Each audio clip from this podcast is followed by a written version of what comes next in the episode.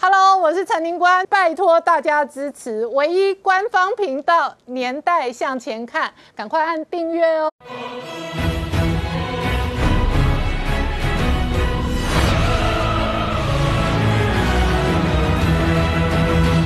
年代向前看，向前看年代。大家好，我是林官，欢迎我们忠实观众跟粉丝朋友扫描 QR Code 订阅《年代向前看》YouTube 官方频道。我们看今天本土新增案例三十二例，主要的核心仍然在双北。不过同一时间呢，这个媒体追踪日本援助我们的疫苗可能会来第三批哦。这一次哦，七月份真的要拼疫苗的覆盖率。而在 Delta 病毒哦还在横行全球的同时哦，辉瑞传出来很有可能申请 EUA 打第三剂哦。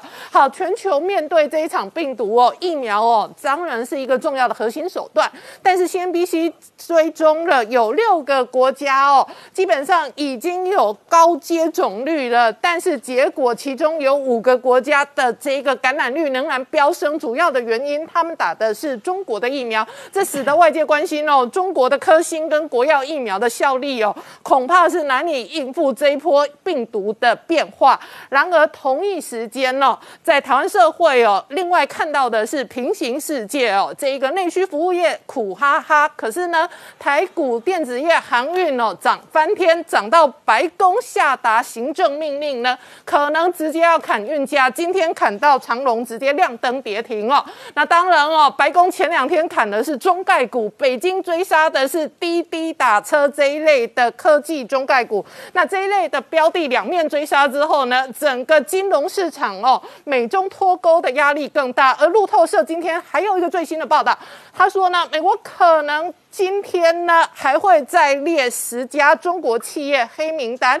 好，这使得美中关系变化的同时哦，台海的军事压力哦，逐步的再度拉高。事实上，中国的陆轮证实了，中国相关的无人潜舰曾经在台湾海峡实测哦。所以外界关心的是哦，美中台的关系到底会有什么变化？那今天还有一个重要的这一个核心的新闻，白宫本来有一个推文哦，那这一个相关的内容是全球的疫苗。的这一个供应，其中放下了台湾，以及放下了国旗，可是呢？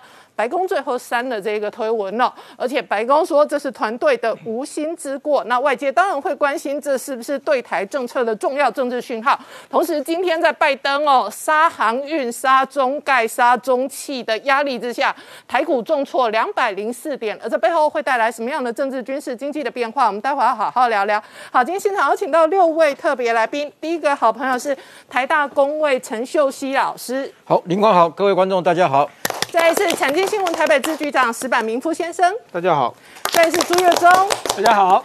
好，再来是这一次疫情的受灾人之一，健身教练陈少伟。你好，大家好。好，再来是今年的疫情哦，这个已经关了八千店的黄鹏孝大哥。大家好。好，再来是世聪。大家好。好。这个四通疫情真的是很煎熬哦，那所以呢，今天事实上呢，台股回档了两百点，不过台湾的疫情是缓解了，不但疫情缓解哦，疫苗的到货逐步的拉高，今天甚至传出来日本可能哦再度赠送我们第三批疫苗哦，那日本这一次真的是对台湾帮助很大，可是国际新闻也追踪哦，全球的疫苗施打率接种比较高的国家当中，有五个国家。疫情完全压不下来，他们打的是中国疫苗。没错，今天这个这个我们这个一罹患这个 COVID-19 的有三十二例，然后死亡人数有十二例，跟昨天比的话是略增高，但是整体看起来的话，台湾的疫情已经嗯这一波疫情已经慢慢接接近一个尾声。那针对昨天讲到就是说三级警戒延长到七月二十六号，然后部分包括说餐厅有部分的这个可以可以微解封，还有户外。的单位可以微解封，甚至是室内有些运动场合也可以微解封的状况之下，其实，在从今天开始呢，各个县市政府呢都提出了跟中央不太一样的这个决定，包括说我们中央是说了，餐厅可以内用，你只要做好梅花座，然后做好这个相关的隔板，然后有固定的这个开放时间之后，你就可以内用。但是就目前为止来说的话，包括说台北市，包括说像新北市。甚至是指标的这个台中市，目前都是倾向于不会开放，就是说餐厅目前还是没有内用。那至于夜市来说的话，大部分的这个指引都是可以外带，但是不能在那边边走边吃，也不可能坐下来吃，所以他们的这个饮食的方面来说的话，跟中央的想法其实都反而是不太一样的。那至于说户外的景点的开放，或者说像这个，包括说像这个展览馆的开放、美术馆的开放、电影院的开放，这个倒跟中央的做法都蛮类似的，主要不同就是在于餐厅的这个开放。那除了餐厅的开放不一样之外，还有另外一个就是，因为我们这一次呢，我们也全面开放说所谓的这个庙，你可以这个去参与，包括说像教堂，也可以参与。嗯。虽然说是有所谓的人数的这个上限，但是我们去问了这个相关的这个状况来说的话，包括说目前包括几个指标的庙宇，包括说北港朝天宫、那万华的龙山寺、那台南的北门北门的这个南昆生的这个代天府，然后包括说白白沙屯的这个拱天宫等等，他们这几个庙反而都认为说，因为他们的香客太多，来自四面八方，他很难控管，所以他们说。等到七月二十六号，他们才会开放。那目前会开放的只有说这个大这个台南的这个大天后宫可能会让香客进来庙宇拜这个参拜。那除了这个之外，今天大家讨论的重点还有另外一个，就是因为安亲班跟补习班在这一次来说的话是维持现行的机制，也就是说它没有开放。那这个会让很多。爸爸妈妈会觉得说，哎，那那怎么会这个样子呢？因为很多爸爸妈妈呢，他可能这个在这一段时间里面，他已经超过他请假的期限，很多人都已经开始要请到自己的这个假的时候，他们觉得说这个非常困扰的一件事。另外一个就是国旅，我们开放国旅九人以下可以参加，但是没想到这个政策呢，所有的旅行社都觉得说这个根本就没办法做，因为第一个，你如果真的要请一个导游，请个司机来说话，至少都二十个人以上。那如果你九个人以下的话，其实导游司机就占了两个人的名额以。去了嘛？那说实在，这么小的团的话，大家可能都会自己去。虽然说这个可能对于旅行业旅行业者来说的话，这是一个这个雷声大雨点小的一个状况。那当然，包括说像。这个室内的这个，包括说部分的场合有开放，我们今天也来了个健身教练嘛，对？包括说碰到水的，包括说游泳池那些都不能开放之外，健身教练是说一对一的话要七天都要检都要检验一次抗原这样的状况。所以其实虽然开放，但是其实还是有非常多的这个规定。那为什么会有这么多规定？我觉得我们台湾目前的问题是在于说我们的疫苗接种率比较低。嗯。即使这几天开始大规模的施打之后，目前我们的接种率截止到明昨天为止来说，话，十二点一二趴。嗯，那跟我们蔡英文总统在之前说，希望说七月底能够达到二十五趴，其实目前一半都还不到。嗯，所以显然来说的话，还有非常长的一段路要走。那当然，这几天除了之前的 A Z 疫苗的副作用，这几天的这个莫德纳疫苗。也开始有一些副作用出来，但是我们还是鼓励说大家积极的去这个打疫苗。那当然，除了疫苗之外，大家关心的就是进度。刚才林官一开始就讲到日本的这个，除了这一开始的一百二十四万支 A Z 疫苗，然后紧接下来第二次的一百一十三万支疫苗之后，现在日本呢可能考虑呢要有第三批的疫苗，因为根据日华这个议员的恳谈会的这个会长。这个古乌龟斯，他就说，其实台湾原本是跟他跟日本要求要三百万剂嘛。那除了这个，你看我们目前日本来的台湾是两百三十七万剂，所以日本会不会有第三波的 A Z 疫苗来台湾呢？我们当然就觉得非常这个期待。那除了这个之外呢，今天的这个立委这个这个高鸿安他就说，哎，为什么我们买的这个国外的疫苗都没有到货？他就指出说，你看人家越南呢，五六月的时候去买，哎，五月签约买这个 B N T 三千一百万剂。越南六月紧急使用，他们你看他们现在就到货啦，他就说还质疑说我们目前 B N T 的这个速度过慢。不过我必须跟他讲，目前我们得到的讯息是 B N T，我们大概约末最快可能八月就有机会，这个台积电的 B N T 就可能会来到台湾。好，那除了 B N T 之外，我们那这这几天来说的话，有一个非常重要的消息，就是这个辉瑞，嗯，还有这个包括说像这个美国的公司，他就说呢，哎，我们准备呢在跟美国提起所谓的 E U A，就是说，为什么要提起 E U A？因为他希望说能够打第三剂，因为面临到目前包括说 Delta 病毒，包括说还有个 Lambda 病毒等等这些这些所谓的衍生种的病毒来说话，你好像打第三剂才会有比较好的这个抗抗抵抗力的这个状况。根据他们初步的这个。显示就是说，如果呢，如果你打第三剂的话，可以让你体内的综合抗体增加五到十倍。所以当然，对于这些变种来说的话，都会有非常大的这个抗抗抗感染的这个能力。那第二第二，那接种的时间呢，可能在第二季接种之后的六个月到十二个月。当然了，这个目前他们在提出相关的 EUA，如果过了之后呢，这相关的这个报道会更加的明确。那除了这个，我们刚才讲到，因为我们在我们台湾现在来的这个 AZ 疫苗，还有这个。辉瑞疫苗，大家比较想打辉瑞疫苗，主要原因就是在于因为它是 mRNA 疫苗，对于所谓的变种病毒比较有抵抗力。那这几天大家都有这个相关的报道，就是说全世界有非常多打中国疫苗啊，包括说像你看巴林啊，包括智利啦、这些国家，他打了这个新打了这个中国疫苗之后，反而它感染率还在增加，所以很多人就开始质疑说你这个科兴疫苗是没有用的，包括说新加坡也认为说你这个科兴疫苗不列入他们打的这个状况，所以我觉得其实就目前为止来说，我们的台湾不能没办法解封，主要在于说我们的疫苗覆盖率真的太低。你看这几天南韩也开始在封锁，包括英国原本要解封，科学家也说啊，我们再演一演。所以你看，即使他们施打率已经这么高，都没有解封的时候，我们台湾这时候当然更没有全面放松的本钱。好，那我请教石板明夫先生，今天事实上传出来，日本可能再度我赠送台湾第三批疫苗。呃，对这个，我觉得我以前就说过嘛，第一批这个绿色通道建立以后，以后只要台湾的疫苗不够的话，就可以从日本拿 这个。真是感谢啊！对，所以我觉得怎么说呢？这一次疫情啊，我我我我感觉是等于说，呃，我认为前不久一个一两个月前，我在节目说。这个蔡英文有几个危机嘛？一个疫情是一个执政危机，疫苗是一个危机。那疫苗危机随着日本的第一批这个疫苗到了，这个疫苗危机基本性过去了。嗯。那么第二个就是疫情危机。那么今天呢，我们看到台湾的就是虽然三十二个比昨天稍微多一点，但是基本上疫情已经完全控制了，就可以说这一次这个疫情危机已也已经过去了。那么这疫情危危机呢，首先呢，我们就看到就是说。台湾当当然在这个危机之中呢，也有很多人失失去了生命，有很多人的经济受了很大的损失，这一点表示遗憾。但是说呢，我觉得台湾也收获了很多东西。通过这个疫情，我觉得第一个收获的，我觉得是自信。嗯，就是台湾呢，呃，在整个的本来台湾是防疫优等生嘛，防疫优等生，结果突然被突破了的时候，也被很多的欧美媒体写得很难听嘛。这个时候，其实我觉得台湾整体有丧失自信了，但是通过两个月的整顿，又把它压下来了。嗯，而且又回，我们今天看日本的感，去昨天的这个感染人数是两千一百九十一，对，同样是优等生的越南是一千四百二十五，那么台湾能降到三十二，这也就是说明。已经远远把他们甩在后边了。那么台湾又回到了优等生，就是有一次考试没有考好，现在又回到了自己本来在的位置。那么其实我觉得现在，比如说第一次去年我写了很多日本应该向台湾学习防疫，我估计这个我还要继续写 防疫经验。我觉得这个非常好。我们认识一个是台大家的国民素质是非常高的，对不对？我们看日跟日本比起来。也是，就是大家非常注意戴口罩啊，配合，对不对？另外一个，我觉得这个怎么说呢？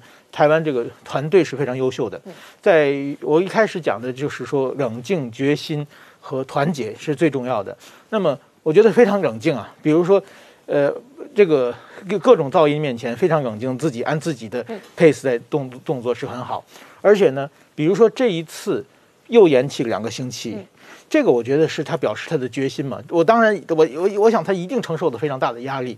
但是说呢，按日本的失败经验，日本的四次的紧急事态宣言，每次都是没有弄干净的时候再次打开，然后疫情再次燃烧嘛。所以这表示他的一个决心。当然，这个团结我觉得台湾做的不够了。这个一旦疫情发展以后，整个大家这个口水战就非常非常多。这点我觉得是台湾应该可以改进的地方了。那么。就这是这是一个收回个自信，是一个台湾的收获。那第二个收获，我真认为呢，认清了谁是敌人，谁是朋友。哦，这是很难得的。就是说，旁边有一个天天关心台湾同胞的政府，嗯，对不对？但是大家看到他在阻挠这个呃这个台湾购买疫苗。另外一个，他说怎么关心台湾的健康啊？什么世界卫生组织你不用去，我替你去了。但是台湾最缺疫苗的时候，如果他有真有真想帮台湾。他在北京召开个记者会，他他替台湾买五百万剂，他说明天下午到桃园机场，请台湾方面查收。我想绝对会台湾会会很很高兴嘛，从德国飞飞过来五百万剂，这些是完全没有做。那就是说，台湾有很多热心人想通过上海的代理店再买，过个这么长时间也买不到嘛，很明显的是北京在做梗嘛。那跟他比起来的话，日本和美国就会钻出来嘛。这这讲我我觉得台湾过去有很多人对对岸。存有幻想，现在这一次通过这次也能看得很清楚了。然后呢，就是日本和美国是台湾的朋友，嗯，这点。然后呢，我觉得还有一点呢，就是说，其实，在日台关系上有一个非常大的通波。对，日台过去就是朋友，但是这次一连串的表现呢，就说明日本在台湾议题上可以不在乎中国对这是事情呢。基本上不管是台湾参加这个世贸世界卫生组织的事情，而且还有多少次的，就是说疫苗，还有日本的很多政要在不停的挺台湾嘛，这些动作过去都是考虑到中国的压力，现在已经放开了。我觉得这是对台湾的非常非常大的收获。台日关系啊，是我觉得这段时间互动是非常非常好的。日本就是台湾有难，日本来帮忙。那日本比如说前不久热海的泥石流，然后台湾整个社会也非常非常关心，这种互动是非常好的。我稍微在这里做一个宣传是，有一个叫台日文化经济协会，就上次的产经新闻登了两个广告，效果很好。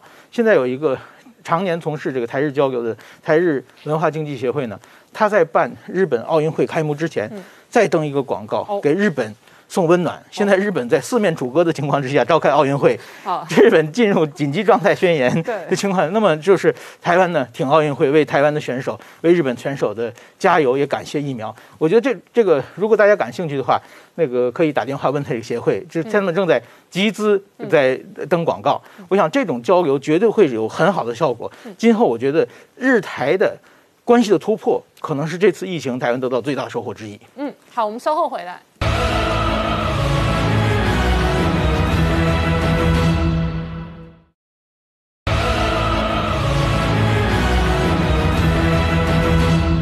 年代向前看》的节目现场。我们今天聊的是哦，台湾本土的疫情现在在降温，那同时呢，拼命增加的是疫苗的施打接种的覆盖率。不过外界关心的是变种病毒特别难搞哦，会不会影响到疫苗的效力啊？陈老师怎么观察现在疫情跟疫苗的变化？我想台湾其实呃疫情真的是呃在我认为在整个三级警戒来讲，真的是有发挥功效然后，你看到现在目前已经下下降都是五十以下嘛，哦，比我们的这个呃当初的一百呃一百以下更低了。哈、我想这个部分大家一定了解，还是一个很重要的优势，就是说口罩的优势，事实上还是最重要的。那那我我现在觉得就是说，其实大家要呃，大家当然对这些目前的微解封哦，有所谓的，我认为现在是在 所谓的同中求异的时期啦。哦，就是说，虽然大家有一致的看法要微解，可是不同的态度上面哦，那这个其实源自于每一个人对于情绪危险的危险评估的态度，在各个地方、各个各个区域以及各个场域不一样，这其实是很正常的。好、那我要讲就是说，对台湾而言，现在目前其实比较重要的，大家永远不要忘掉，都是从小情绪感染发生。所以你看它它的它的三级警戒有两个、口罩，第二个还有一个小于五人的情境。对，其实你看到我们过去回顾唱歌、K T 唱歌也好，或者是这个 KTV，这些都是在，所以我还是要跟大家讲，虽然维解，可是这个通常都是造成情境的一个社区感染，这是台湾的模式啦。我们观察很久，所以你看爬山，它不让你在一个呃爬到一半，然后可能有可以休息的地方记在那里，那个地方都是最容易的。其实只要杜绝这个，剩下的就是交互感染的部分了。那交互感染其实就是要从境外，那境外台湾三次的境外政策也改变了，所以这个当然就会杜绝，所以对交互感染也会减少。所以这一段就是让我希望我们民众 在更强烈的信心，相信自己可以征服这个病毒啦，然后让这些经小庶民经济，包括今天看到的所有的行业，可以赶快复苏回来，因为这个地方真的是蛮重要。哦，那对于疫苗的政策，我提一个大家，因为大家对 A 利都。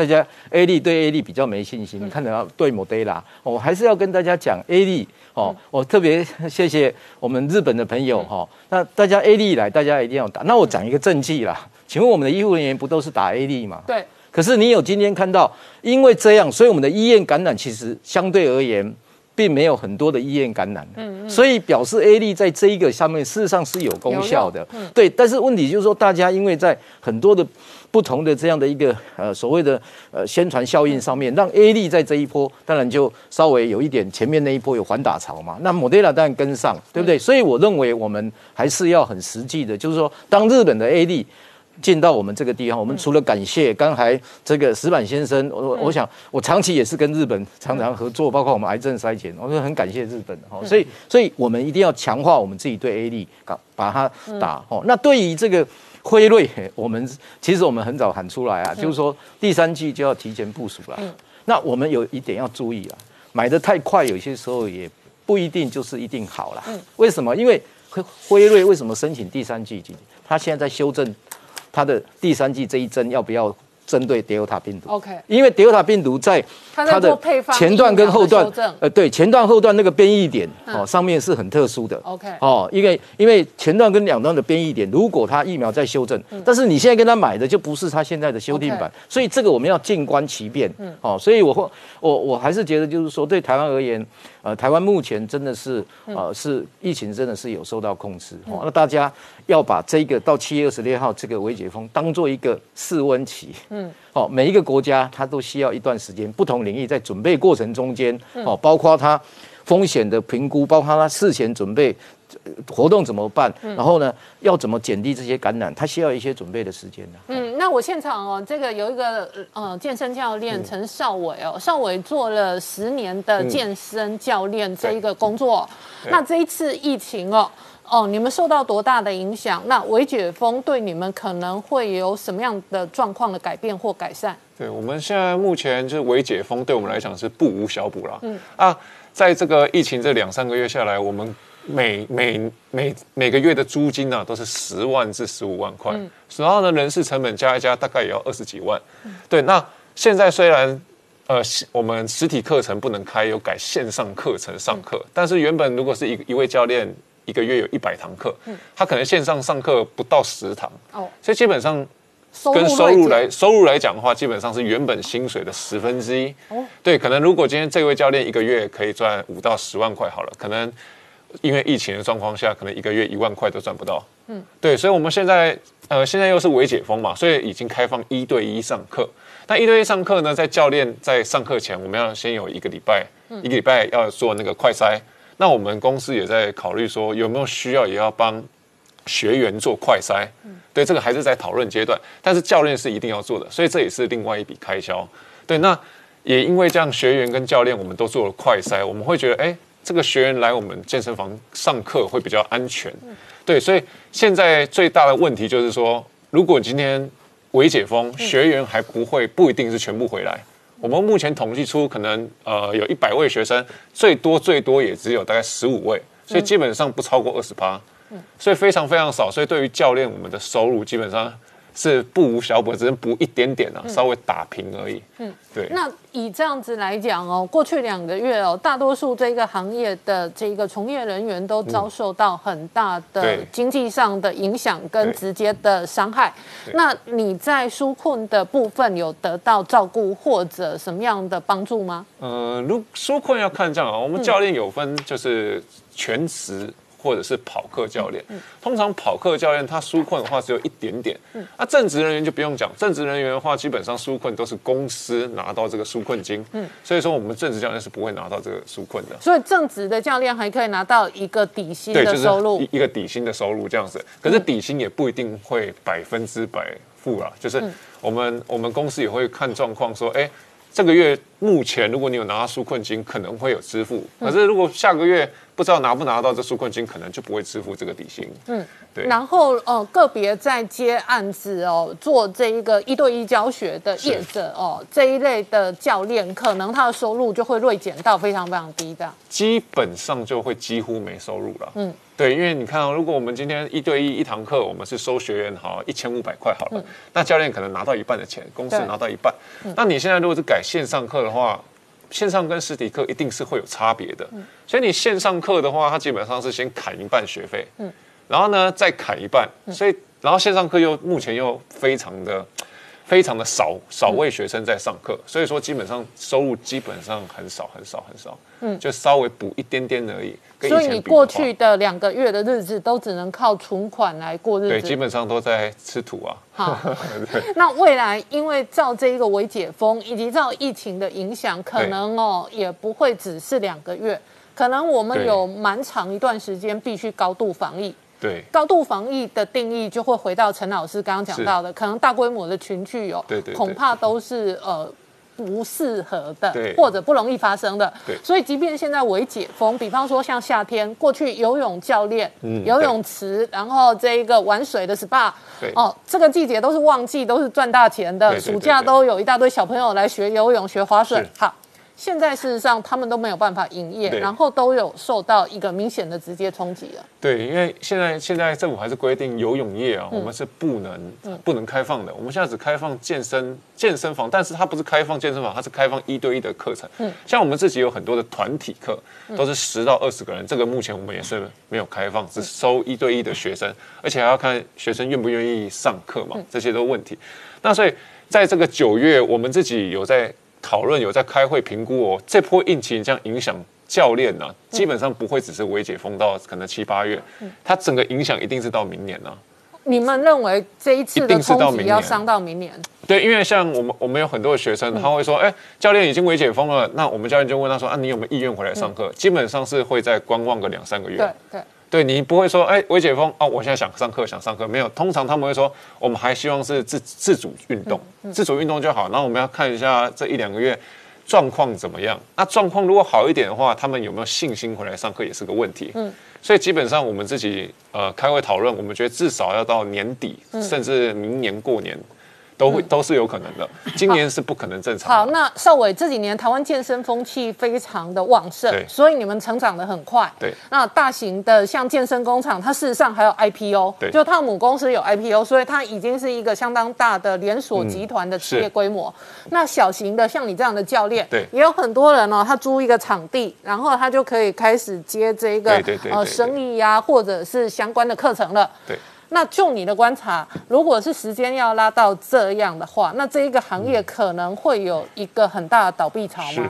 我我我觉得目前我这样观察，每如果是中小型工作室的话，不是所谓大型连锁，中小型工作室的话，目前如果疫情再这样下去，甚至微解封，微解封其实帮助不大，这样子的话大概还有两大概两到三个月，再过两到三个月，基本上就会差不多倒一半以上啊。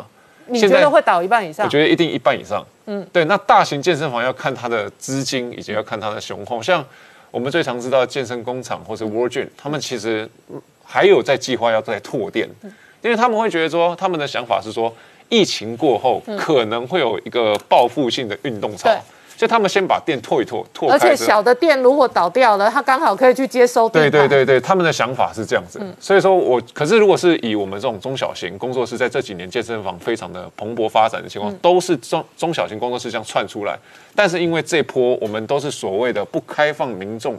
自然自然进入使用，我们都是所谓所谓的授课、教课、私人课程、团体课程。如果是以教课为主的话，基本上应该撑不了在两到三个月。嗯，对，年底应该就会倒一片了。嗯，对好，我们稍后回来。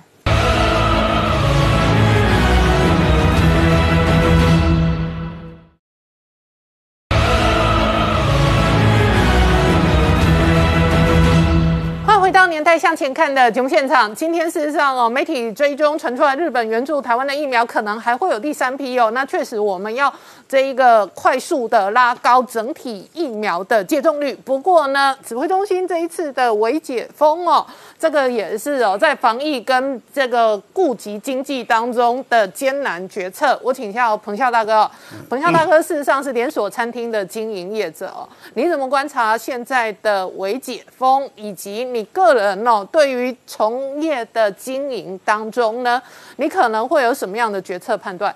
是的，呃，我我最近看到一个大陆的视频，嗯。啊，他是这个一一家三兄弟啊，他们的父亲癌末送到呃这个 ICU 去了，结果呢，他大陆是这样子啊，你做个什么急救动作，马上就要就要买单的，嗯，他们一拿着这个账单一看呢、就吓死了，说那赶快出院吧，啊，然后出院呢到哪去呢？那直接通知这殡仪馆的啊，叫殡仪馆来带去，那殡仪馆也也到了以后也觉得这怎么办呢？这个医院他说没有没有人给你开死亡证明呢啊，那医院说如果你不离开的话，那么该按照医学伦理啊，只要他有状况，我就得急救啊，该上叶克膜上叶克膜，该插管就插管。这个我我看了以后，我就觉得非常好笑。为什么呢？因为现在对于餐饮业来讲，政府的所谓纾困措施就是这样子啊，他根据政府的这个呃行政伦理啊，你你只要还在这个业里面，你还没倒闭，他该哎该给你上夜课模上夜课模，该插管插管，就像现在微解封一样。哎，问题就在于说，给你上了夜课模，给你插管以后，后面有费用啊。今天的问题就这样子，你说啊，弄个隔板啊，弄个什么梅花座啊，弄怎么样？第一个，你梅花座，你顶多你这个客席区只剩三分之一耶，啊，就算你坐满了好了，哎，不好说不好听点，你就算你开了两三桌，你要不要开冷气啊？嗯嗯，这是要钱的啊。第二个，这个你你为了要贯彻这一套的啊，什么又要量体温啊，又要怎么样子啊，又要实名制，又要什么，你要有一个员工专门管这个事情，嗯，这是要要要要要钱的？第三个问题在哪里？第三个问题很多的餐饮业，它用的叫什么？叫这个计时电费，嗯，就是说它分时段的，对。那么它有一个固定电价。啊，譬如像我们一家店，固定电价是四千，就最少最少你一个月要四千，哇，现在你你都停止营业了，但是你这个电费按照他最低，你还要缴四千呢。哦。所以像诸如此类，很多就发现有个问题，我们政府部门大家啊都是用个概念在想啊，然后呢没有很细致的在这些行政的工作上面做好分类。譬如讲说，你讲餐饮业，刚才陈先生他也讲到，他说这个同样是健身业，嗯，小的是在收，对。但是大的它在扩张，哎，嗯，我跟各位讲啊，现在譬如像说菲律宾的大时代集团。哦，新加坡有一个 Paradise，就是、嗯呃，他们他们叫乐天集团。嗯，乐天集团还有淡马锡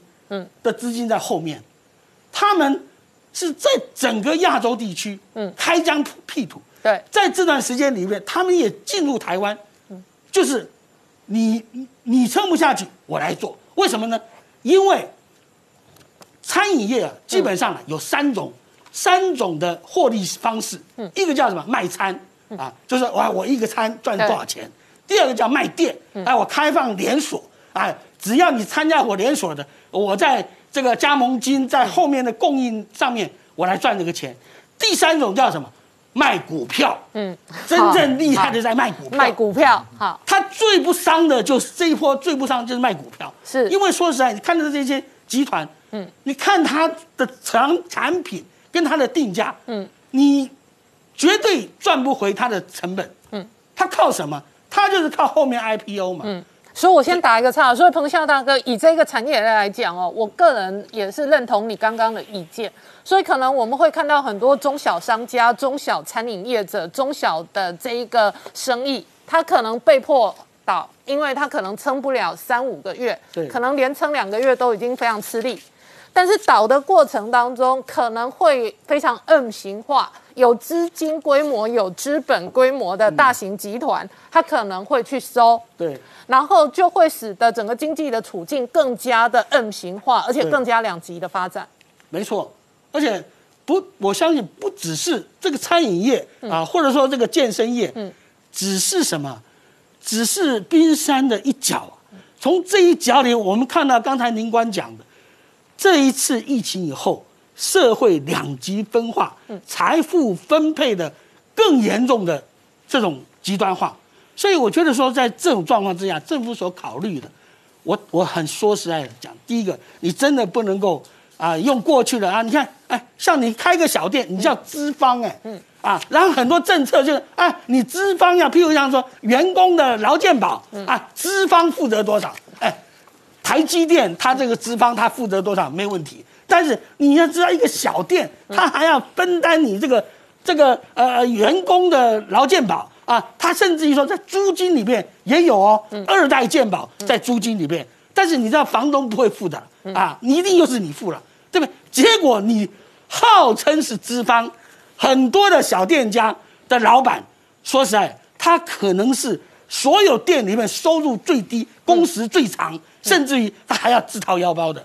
所以像这一些的，我觉得真的很多的这个公务员没有办法去体会。那么为什么说这次微解封会有很多县市，嗯，跟你不同调，嗯，因为你事先你没有做好协调工作，你没有真正的跟第一线的啊，去开开会啊，征求他们意见呐、然后这个你就你就用你的想法说，哎呀，我我给你呃上夜克膜了，哎，我给你插管了，哎，呃，政府施困啊，纾困有作为啊，啊，有政府有有纾困，no way 啊，你根本插错地方了嘛，嗯对不对？而且你这样的叶克膜弄下去，救不了他的命，只有说让他不断的在这种苟延残喘之下，他的致死率更高。好，那在彭夏大哥，我问你哦，你本来一共经营了二十多家的相关的小餐厅、小店嘛，然后上次录影你说你收了八家嘛，对，那剩下的你准备如何面对这样的环境跟处境？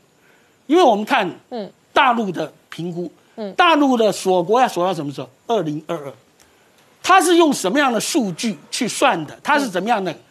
我我没有去深入了解，但是我想这是一个指标，因为也有到二零二二以后，全世界的疫苗施打率才能够更为普及一些。嗯所以我基本上我认为，目前这个我们店家所面临的问题，除了 COVID-19 以外，啊，还有很多，譬如像原物料的上涨。嗯嗯嗯，真的，这个原物料上涨是后面接着而来的啊。然后你的原物料上还有什么？现在房地产啊在波动啊，房地产波动以后，租金也许现阶段啊，房东还说啊那怎么样怎么样，但是再过了以后，说实在有很多不知死活的房东，他他觉得说，哎，我是这个也涨，那个也涨，我也要涨，对不对？所以诸如此类，我我说实在，我个人的评估是，这个未来的剩下的店，只要租约到期，我就收。嗯啊，为什么呢？因为没有办法，这样子没想到会这么长。嗯啊，没想到会这么惨啊！结果如果说我继续撑下去，只有真正的会伤筋动骨。那在我们一个店家来讲，说实在，如果我在这种不确定因素之下，然后我准备再继续撑下去，那我不是一条路走到黑？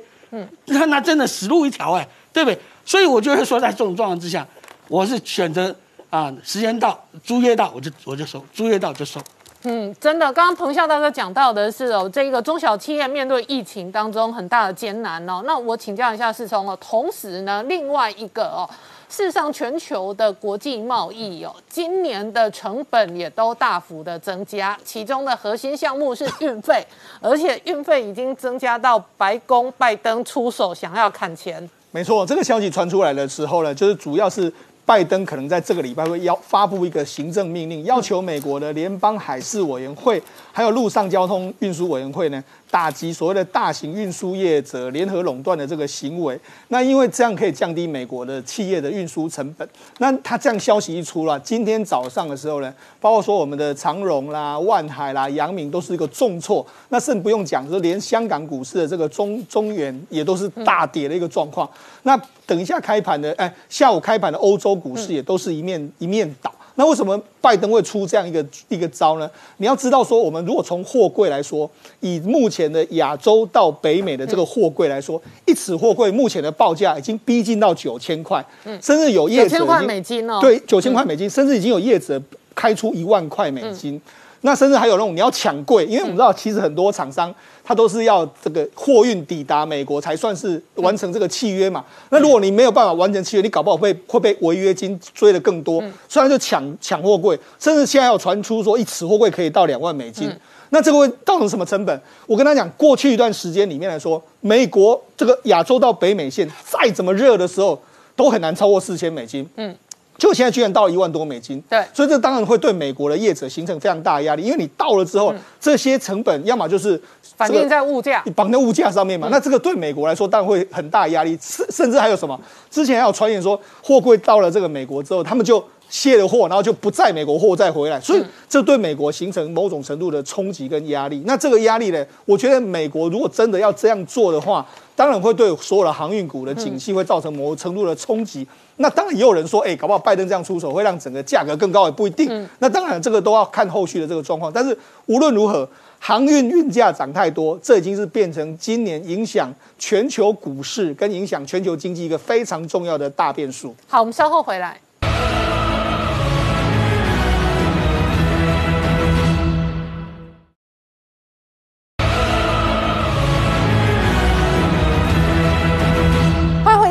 向前看的节目现场，我们今天聊的是疫情真的冲击全世界哦。不过呢，这一两年多以来哦，运价大涨哦，竟然引发拜登可能丢出行政命令要砍运价。那这个消息一传出来哦，那全球的航运股全面重挫。今天事实上在台股指标的长隆、万海哦，也都全面重挫。那台股事实上今天也跟着回档了两百点。是我们看到今天台股大跌，基本上有几个原因哦。除了刚刚我们一再讲的这个拜登要出手管运价之外呢，其实昨天还有两个还蛮也算是蛮重磅的利空消息，一个就是美国的处理失业金人数哦又。比预期的来的高，好，大概又多了两万七千人哦。在上一周是三十四点六万，结果这个礼拜公布的是三十七点三万，好，所以这当然是一个利空，表示越来越多人失业了嘛。那另外一个更重磅的利空，哦，其实我个人觉得才是真正的重点原因，就是欧洲央行昨天开例行性的会议，在。在期间呢，他释出一个讯息，就是因为美国已经公开说呢，我可以忍受短时间的通膨，好，所以你看到美国现在通膨已经到五趴，可是欧洲央行昨天的决议是说。No way，我不会跟进美国的做法，讲的很斩钉截铁，就是我设定两趴就是我的通膨忍受上限，超过我就是要去控制。好，所以呢，大家的联想就是欧洲央行是不是 QE 要退场了？好，所以这个造成昨天的欧股全面重挫，所以欧洲的德英法三大股市都跌幅超过一点五趴以上。好，那连带的大家也想那。美国是不是在这这两天也有释出类似的讯息，说 Q E 可能要提早退场？但大联储会已经说没这回事了。可是昨天美股也连带都受到重挫，哈，所以在这几大利空的因素之下，我们看到今天大盘跌了两百零四点哦，跌幅是一点一五趴哦。好，那几个重要的指标股，我们先看到台积电，好，台积电下午的法说会显然的是太慢了嘛，因为它没那么早开，所以在。这个收盘之前呢，台积电就已经先跌了四块钱。那台积电今天的这些相关的营收，我们等一下再来说明啊。好，再来联发科今天是小跌一块钱，那联电今天是跌零点九元，稍微跌幅比较多一点点哦。好，最重灾区还是在于航运股的部分，所以我们看到。长隆今天开第一盘就是跌停，盘中虽然一度有打开过，可是最后还是收跌停。嗯，好，阳明虽然没有跌停，可是也只差五毛钱就跌停了。那万海也差不多，也是差一块钱就跌停哦。好，那除此之外，我们看到整个重。散装轮的部分刚是货柜轮嘛？散装轮部分像裕民今天也跌了五点三趴，惠阳 KY 也跌了将近六趴，四维行跌更多，跌到八趴多，那台行也跌了五趴多，所以这一连串的问题，当然这些航运股都主要是拜登要砍运费，好，可是刚刚世聪也讲了哈，其实。美国这一波受这个影响其实很大嘛，因为全世界主要的这个运商都不属于它，那尤其是最重要的三大航运联盟哈，那也都没有美国的船商在里面，所以这个船价拜登有办法去控制吗？毕竟国际的运费不是单一公司可以决定的，它是一个国际共同决定的一个运费价格，尤其美国你是民主国家，你若是共产国家，当然你有办法去砍呐，那。我个人觉得拜登真的是说说而已的，他根本没有能力去影响，尤其是我们刚刚说的前十大航运公司没有一家是美国公司嘛，那你凭什么去砍运价？伯克利为待机了哈，但是市场受到冲击是事实啊。好，所以我们最直接看到的长隆昨天公布它的六月营收啊，真的是下下叫。从六月到第二季到上半年，它的年增率都是破百趴的，嗯，好，所以呢，这个外资的美商的部分呢，认为它今年 EPS 大概有二十九块，这个大概是我看到里面最低的了，好，绝大部分都是喊三十块起跳。那国内的法人呢，哇，一看到这个营收出来，也大幅上调，它今年第三季、第四季的的获利至少都是三十趴起跳，好，甚至哦，你不要以为它只有今年好。明年预估 EPS 也大概是二十块钱起跳哈，那再回到今天还有一个也不太好的族群就是钢铁股，好，那今天几个重要的指标，中钢跌了一点八趴，大成钢跌一点九趴啊，那再来还有就是玻璃陶瓷的台玻，哇，今天也跌了九趴之多，显然的这一波这些船产公司之前涨太多了，现在因为一些讯息开始出现回档，好，再看到一个。国内景整体的景气的重要指标就是景气对策信号。好，那在国发会公布了五月份的数据啊，好，那如一如预期的是连四个月都是收红。那红灯代表就是最热的情况啊，但是要注意到五月份其实我们已经有一半的时间是有疫情爆发的情况了。那大家当然担心六月的情况好，所以我们先看到五月。总体的分数是四十一分，跟四月是一样的。如果看个别九个项目的灯号，其实也都跟四月一模一样。好，其中要特别注意到的就是就业的问题，还是最差的蓝灯。好，那刚刚讲到这是五月的数字嘛，大家一定担心接下来的情况，所以我们要看这个叫领先指标。大家可以看到，这个领先指标其实很早以前就开始在往下掉了哈，所以这是要特别去注意到的。尤其这个领先指标当中，告诉你只有股价预期还会再往上哈，其还有半导体产业也预期还会往上，其他通通都在往下掉啊，所以接下来真的可能会有苦日子了。来，当然下午的重磅新闻就是台积电。公布六月的营收，好，那一如预期又是抢抢棍了。好，六月份营收一千四百八十四亿，是历来第一次单月突破一千四百亿。完全没有受到疫情影响，对，完全没有，所以它的年增率高达二十二点八趴，第二季也年增将近二十趴，上半年年增十八趴，这三个数据都是历史新高，也就是说从单月来看到单季到上半年，通通都是历史新高。嗯，可是有一点是这些法人比较担心的，就是它的毛利率，嗯，因为它现在公布的第二季毛利率是五十一点八趴，好，那有美系的外资说呢，未来的毛利率可能会。会越来越低，主要就是五纳米、三纳米呢，现在陆续要上上上阵了。可是呢，因为订单全满，让它没有没有机会可以去优化它的制程，所以成本相对偏高。所以有美系外资认为它未来毛利率会跌破五十趴，所以这就是一个大问题哦。好，那陆续公布第第呃第二季以及六月营收的公司越来越多。我们先看一个整体数据哦。好，就目前统计。公布六月营收创新高的数字已经来到了七十几家了哦，去年一共才八十几家，但是要注意到哦，还有很多都还没有公布哦哈，所以呢，有机会会越来越多，而且会突破去年的记录。那其中当然半导体是最多的，有二十四家，那电子零组件也有十八家。更注意到的是，还有三家公司，分别是长盛、秦凯跟联联勇这三家是今年以来每个月都在创新高。嗯，哇，金价喜就厉害。好，那。几个比较重要的公司，我们拿出来讲哈，譬如说像台大电、大连大、光宝科、锦硕等等，哇，你看到他们的营收都在持续往上。所以电子业真的很强。对，尤其你看到锦硕也是跟台积电一样，从六月到第二季到上半年，通通都创历史新高。好，那再看到宏基、友达、好彩金。华邦电哎，也都是越来越好。其中华邦电也是从六月到第二季到上半年，通通都在创历史新高。好，可是总是有人不好嘛？谁不好？我们电子五哥中的两家英业达跟伟创，哇，你看到从六月到第二季到上半年都在衰退哦。再来还有我们的前股王大力光，好，现在真的是。真的是一年不如一年了，真的，你说它没有赚钱吗？其实还是很赚钱，可是就是营收在衰退，所以它在往下掉。那同属性的玉金光也是类似的情况，但是有另外一家公司就厉害，叫做细粒 KY，就是我们的股王哦。好，昨天它的股价一度碰到四千块钱，哇，为什么呢？因为当然它六月份营收还没有出来，光今年前五个月。营收是成长百分之五十，哇！那而且去年 EPS 已经三十五块，今年应该 EPS 五十块以上一定没有问题。不过呢，今年还是受到大盘的拖累，它大跌了两百三十块钱，跌幅将近六帕。好，我们稍后回来。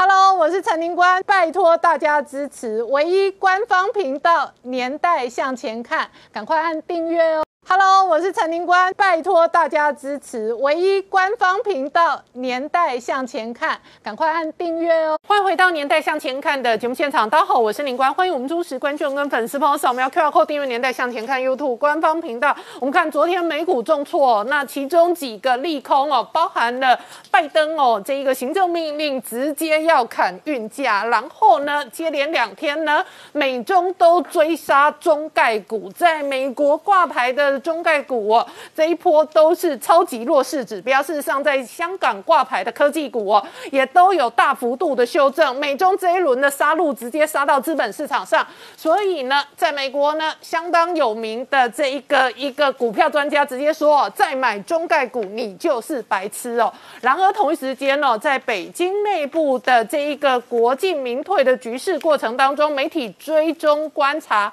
上海举办了 AI 会议，可是双马都缺席了。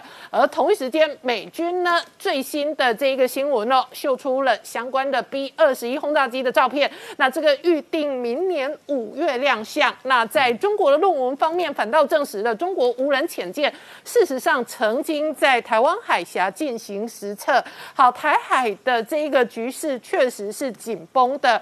然而在推特上面呢，白宫本来曾经发了一个相关的这一个美国全球疫苗的这一个相关的文章跟图卡。这张图卡当中呢，排名第四名的是台湾，放向了台湾跟国旗之后呢。白宫删除了这个推文，删除这个推文本身都是一个重要的政治指标。那白宫的最新说法是说，团队无心之过。然而，这个推文事实上，蔡英文总统曾经在他的推特上面转推了。所以，外界关心的是拜登团队究竟对台湾的战略会如何？而这背后会带来什么样的政治、军事、经济的变化？我们待会要好好聊聊。好，今天现场有请到六位特别来宾，第一个好朋友是洪树清，女官好，大家好。再是曾经新闻台北支局。局长石板明夫先生，大家好；再是财经专家朱月忠，大家好；再是宋承恩，大家好；再是董立文老师，大家好；再是吴杰，大家好。好，我刚刚讲哦，这个推文哦，本来哦，台湾的网友都很熟悉，蔡英文总统的推特也有转推。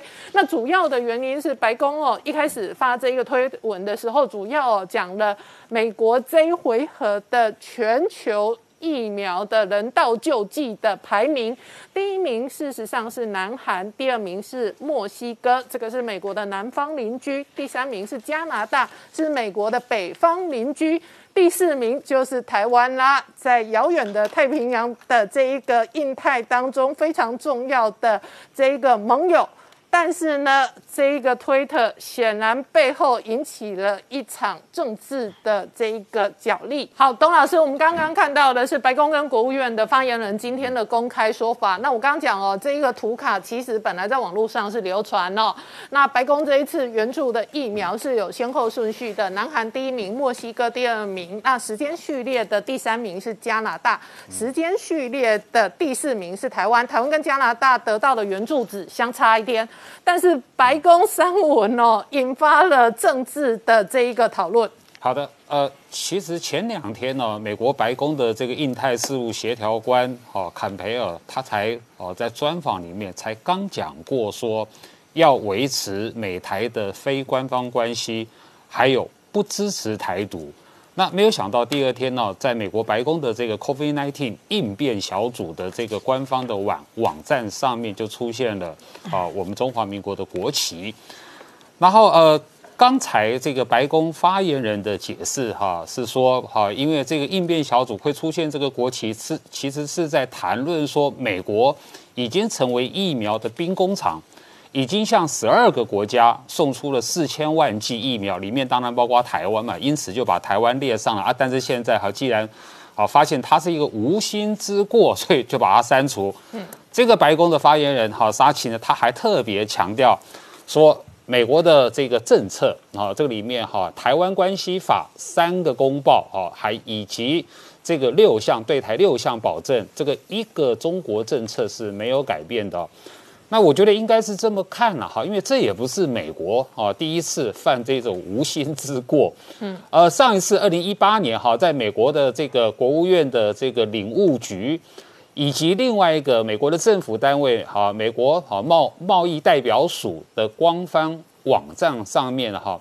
上一次是移除了这个关于中华民国的国旗啊，那那一次哈，这个美国政府方面倒是他也没什么解释，他的解释也一样啊，美国还是一个中国政策，所以我觉得说美国会常常犯这种无心之过呢，是因为美国各政府各单位的后面的那一些网络的那些工作团队啊，那些人员啊，他根本不知道什么叫一个中国政策。所以呢，美国的对外作为呢，里面有包括台湾，他上网络一搜寻，哦，台湾的国旗就是中华民国的国旗。所以说，那些网络的工作人员自然而然的就会把这个国旗放上去。放上去以后呢，那美国政府里面知道一个中国政策的人呢，哦，就会把它删除。那为什么要删除呢？呃，应该是起源于二零一五年。那时候的美国国务院哈有下达了一个台湾跟美国的交往哦指导原则。根据那个指导原则呢，其实呢台美的这个所谓的非官方的这种关系里面是是不会出现哦代表这个中华民国主权的这种国旗啦、国歌等等。但那个交往准则我们也知道，后面的川普政府乃至于现在的拜登拜登政府也正在检讨改进。就是说，放宽了台美的这种交往准则上的限制，但里面关于主权的这一项呢，啊，没有放宽。好，那从我的角度是这样来看呢，无论是前面的坎培尔说不支持台湾独立也好，这个非官方关系啦，然后移除呃这个国旗这些事情呢，显示美国正在管理。这个台湾这个议题，呃，也很凑巧的哈。就前两天哈，我们的前总统阿扁跟民进党的这个大佬邱毅人有一个访问，里面也谈到台独不可能。显然的啊，我看在我的看法是，美国方面、台湾方面都已经有人出面在管理这个台独议题。从美国的角度来说呢，他现在呢，哈。即便不支持台独，即便维持啊台湾跟美国的非官方关系，但显然的，美国的一个中国政策的内涵已经有非常重大的改变。就是说，你可以看到哦，这几年来，从川普政府一路到拜登政府，台湾跟美国的政治上的关系，啊，譬如说这些会议啦，好官员的见面。经济上的关系，譬如说在台讨讨论好这个谈判这个 TIFA，外交上的关系，美国政府在帮助台湾的国际生存空间，军事上的关系，无论是武器的军售，或是美台的军事啊合作等等啊，乃至于公共卫生，全部都是在一个中国政策的名义下，按照美国政府的说法去完成的，所以显然的。啊，我认为美国政府呢，其实是是在展现跟北京的一个中国原则里面啊有重大的差异。美国政府现在啊自己去解释他的一个中国政策，所以呢，这才会引起啊北京非常不爽。北京不是一天到晚指控台美勾连，台美勾连。我觉得一切的状况哈，都是出现在这个非常微妙啊的这种情节当中。另外值得注意的是啊，这个流亡在这个美国的哈前中共的解放军的中校，哦姚晨，嗯，他接受专访哈，因为美国媒体是在问他说七一党庆了，建国百年了，问这个从中共体制内出来的人，而且他又是军人，他怎么看？这个姚晨说呢，他认为现在的中共从内外环境，从他的社会里面的矛盾。从它的经济的发展的状况，从它的国际环境，好党内的这个状状况来看的话，中共现在正在垂死挣扎中。那里面最重要的一点啊，他用他自己的亲身经历说，他自己在中共的这个军啊解放军的时候，他就是一个专门研究军事的人。他后来发现，在中共的党内也好，这个军方也好。所有的问题都是出在于人，不是装备。装备是死的，人是活的。只要人活着的人乱搞，你这个装备再怎么好都没没用。他认为今天就到已经到达这个状况了。姚晨说，他认为现在啊，习近平哈是在高度的危险之中。中共的党内啊，没有任何一个人是安全的。李克强安全吗？王岐山安全吗？现役的军人啊，军官安全吗？包括退伍的军人，你都不安全。那这一点我们过去也谈过啊，因为呃，在中共这种专制独裁的这个社会、这个政治体制里面，没有一个中共的人他享有人权的，没有。包括你是最高领导人也一样，最高的领导干部也一样。还记不记得以前啊，这个啊，这个刘少奇哈，中中华人民共和国的这个国家主席，他被抓的时候，他手上还抱了一本中华人民共和国的宪法。他说：“按照宪法，我是国家主席，你们不能这样对我。”讲完了以后，就被红卫兵踹倒在地。嗯，这个状况，文革的时候是这个是这个样子。现在一模一样，还是这个样子。任何人出事，包括你习近平，你们中华人民共和国的宪法，你们中华人民共和国的法律是保护不了你们每一个共产党干部的人权跟人身自由的。好，我请教石板明夫先生，你怎么观察白宫三文？那同时，坎贝尔前几天表态哦，他的这个文字上的说法是美国不支持台湾独立。呃，我是这么解读的，我觉得外交无小事了。嗯，这个白宫又是美国的脸面的网站啊，就是作为外交官的话，进门的话一定要把台湾问题是最敏感问题之一嘛。这种问题就是说。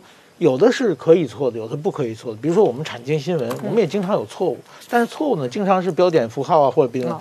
有几个不能错的，比如说日本天皇的名字，我们产经新闻自己社长的名字，这个倒很多人查，这个如果错了就麻烦，对不对？所以说，但是这个台湾问题呢，一定是也最敏感的，最敏感的，它放上去，我认为它是某种意义是放上有意因某种原因放上去，又因某种原因删删下去。这个呢，我觉得日本最近更明显。就日本，这个日本从政也是的，台湾不是国家，按日本的就是国际宪法。但是最近一连串的，日本的政要，包括这个外相，包括首相，然后呢，中国都开始抗议了。中国说日本菅义伟首相说个台湾是防疫最好的国家，然后中国外交部严正抗议，跟日本交涉之后，过个两天，日本的防卫的副大臣又说了台湾是国家，这很明显他是诚心的嘛，有意的在踩踩踩踩中国的红线嘛。但是说呢。他踩完红线以后，过两天他又说：“哎，这对中国政策、台湾政策我没有变化。”嗯，就是说，现在全世界啊，包括这个台湾，包括不管是台湾的统派还是独派，包括北京，也天天一喜一忧嘛。今天高兴了，明天又又沮丧，就是说话总变来变去。我认为呢，现在呢，台湾问题突然间进入一个大势，台湾问题有发现一个本质上的改变，然后全世界都不适应。这个怎么说呢？我觉得台湾问题是这样：当年在一九七九年之前啊，台湾问题就是国共内战的延长嘛。国民党和共产党谁是正统的中国的问题。到了一九七九年的时候呢，这个台湾和美国断交了，美国成立了一个台湾关系法。成立之后呢，台湾问题就变成中美之间的问题了。其实国民党就没什么关系了，中美之间的问题变成台湾问题了。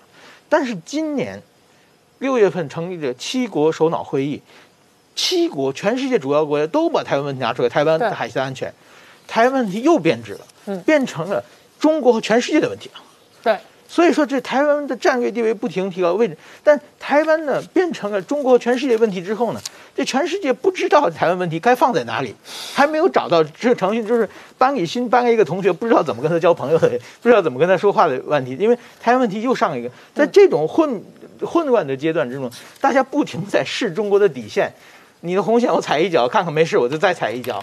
你要你要看你真生气，我就退一步。所以说台湾问题呢，在这种情况之下就开始开始变了。那今后我想，随着中国的反应，随着台湾的自己的外交努力和国际社会各种变化，台湾问题慢慢慢慢会尘埃落定，大家会找一个新的国际秩序在形成。旧的秩序已经破坏了，新的秩序还没有形成之间，全世界会出现要不要把台湾当国家这么一种混乱的一种阶段。那么刚才又讲到这个。美国不支持台独，这个我记得，好像这台湾的统派都特别高兴嘛。你看你，然后独派有点沮丧。嗯。但是我认为呢，这个问题啊，是完全怎么说呢？就是说，你看，不是说美国不管台湾啊。你看最近美国政府从川普到拜登，为防卫台湾做了这么多的事情，包括这个日本、澳大利亚这些发言，都是要在管台湾的问题。但是为什么他要冒出不支持台独呢？就是这句话，你退一步想啊。就是台湾的安全问题是全世界的问题，嗯，台独的问题是台湾国内的问题，嗯，就是说台独我们简单就是说就是改国名嘛，就是说，台湾本来就是一个现在就是一个主权独立的国家，但是要不要改国名，这个呢是你们台湾人自己决定的问题，这个时候，因为到底改不改国名，台湾人还没想好嘛。嗯，就是说这次选举，蔡英文八百一十七万票，那韩国瑜得五百五十二万票，这五百五十二万票大部分是不不同意改国名的。那蔡英文的八百一十七万，包括蔡英文在内，可要不要改国名也没有想好嘛。在这种情况之下，当然美国和日本不可能说我支持台独，支持台独等于干涉台湾内政嘛。但是说他们要保护台湾的问题是什么呢？就是说，如果为了台湾的民主自由的话，可能美国和日本年轻人会付出流出鲜血保卫，但是他们不会为台独流出鲜血嘛。嗯。那至于要不要为台独流血，这是台湾自己年轻人该决定的事情嘛。嗯。所以说这个问题，我这个问题我我觉得一定要分清楚。嗯。那么也，我觉得大家也不要怎么说呢？就是说，哎，不管怎么样呢，这这个怎么说呢？我觉得这个比喻上，就是台湾旁边有个恐怖情人，独占欲又特别强，又暴力倾向。当恐怖情人要打台湾的时候，这邻居会出来劝的。但是你要不要跟恐怖情人分手，是你自己的问题吗？对不对？邻居说，邻居我你我知道你的分手，这这个是你自己要想好嘛，对不对？说不定台湾明天一选举又选上一个姓马总统，又跟恐怖情人和好了，那那 别人不白支持了吗？所以这个是台湾自己要的。要是台湾要争取台湾独立，你先让自己下定决心，对不对？等着水到渠成、瓜熟蒂落之后，你自己决定跟恐怖情人分手之后，全世界再考虑支持不支持你。嗯，好，我们稍后回来。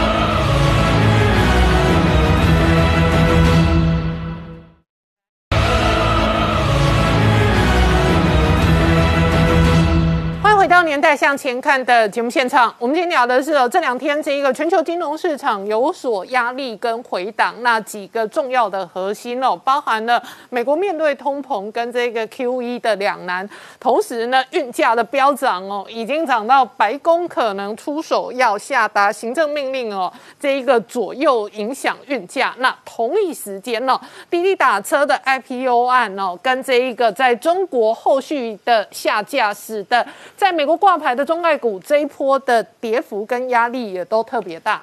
好，我们先看第一个这个运价的问题哦。这个拜登呢是要用行政命令来砍这个运价，到底可不可行呢？嗯，好，那原因就出在这些国际的航商前几大通通都不是美国的这个公司。好，以目前来说，全世界大概有分成三大航运联盟啊。第一个叫做海洋联盟，好，是以法国的飞达。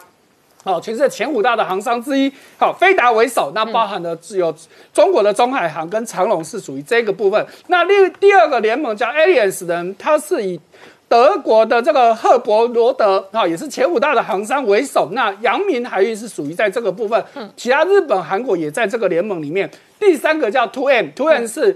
最大的两家就是马士基跟地中海啊，这两家所构成的，好，所以通通都不是美国公司。那这三大联盟把把全世界百分之八十的运量给占了，那所以呢，现在美国的这些出口商就很惨啊，嗯。因为国际运费呢，以以上海到洛杉矶来说，过去十年的平均价格大概是一千八百美金，嗯，好，可是我们在前一段其实四周也提到了。